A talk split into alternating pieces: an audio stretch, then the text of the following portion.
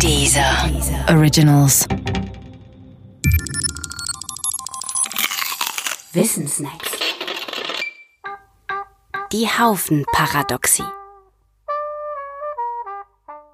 Was sich überhaupt sagen lässt, lässt sich klar sagen. Und wovon man nicht reden kann, darüber muss man schweigen.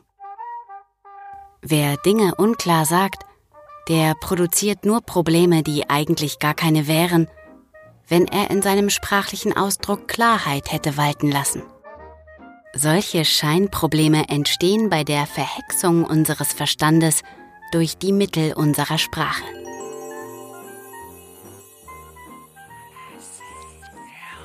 Das meint der Philosoph Ludwig Wittgenstein in seinem Buch Tractatus Logico Philosophicus. Vage Begriffe können deinen Verstand verhexen. Haufen ist so ein vager Begriff.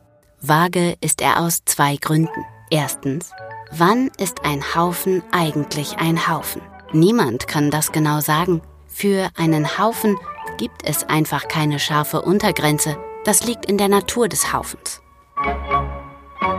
Zweitens ist die Eigenheit eines Haufens, dass er immer noch ein Haufen ist, wenn man nur einen kleinen Teil von ihm entfernt.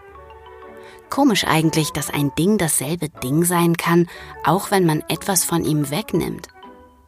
Beim Haufen ist das so. Das Scheinproblem, das durch diesen Begriff produziert wird, heißt Haufenparadoxie. Sie geht so. Betrachte einen Sandhaufen von beliebiger Größe. Nimmst du ein einziges Sandkorn weg, dann bleibt der Haufen immer noch ein Haufen. Das kannst du nun immer weiter und weiter machen. Irgendwann aber liegen nur noch ein paar Sandkörner vor dir. Sagen wir drei. Leider bist du jetzt gezwungen, diese paar Körner auch als Haufen zu bezeichnen.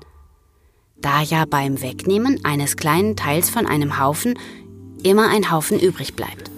Drei Sandkörner sollen ein Haufen sein? Da stimmt doch was nicht, oder? Ist vielleicht die Argumentation verkehrt? Langes Grübeln bringt hier nichts, würde Wittgenstein sagen. Denn dein Verstand ist jetzt verhext.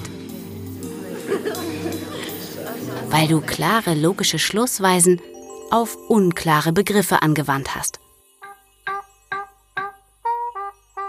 Wer dem Dilemma entkommen möchte, kann nur eins tun. Auf den Begriff Haufen verzichten oder aufhören, logisch scharf zu schließen. Beides zusammen geht nicht. Denn wer geht schon mit einem gebrochenen Bein zum Zahnarzt?